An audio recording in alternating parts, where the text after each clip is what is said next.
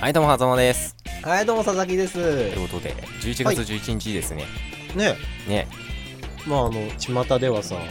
ポッキーの日、プリッツの日問題うんうんと問さ題れておりますよね。まあねどっちか、どっち派かっつって。どっち派ですかねみたいな、うんどっち派ですか？ちなみに。僕僕はポッキーかなあうんあポッキー、チョコが好きなんです、ねいやチョコが好きだからはい、そうですか。ちなみに11月11日ってものすごい記念日が多いらしくて、マジですか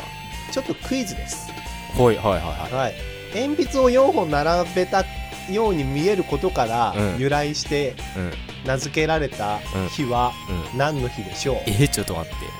まっすぐ言うよ僕ストレートにあ、あいいよ。鉛筆の日ひどいでしょうん違うコピーライターの日よ バカだよねこ れねあとなんかえ1111が煙突が4本立っているように見えるから煙突の日とかさ何でもいいじゃね1111がもやしが4本並んでいるように見えるからもやしの日と か、ね、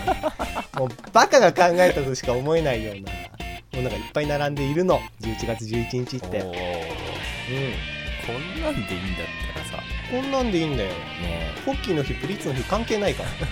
え 我々もさ笹狭間の日としてさうん11月11日制定しようよ、うんだからもう今日からこの日は笹狭間の日ですよね、うん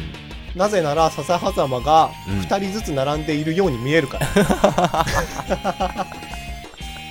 こんなんでいいからもうも OK だね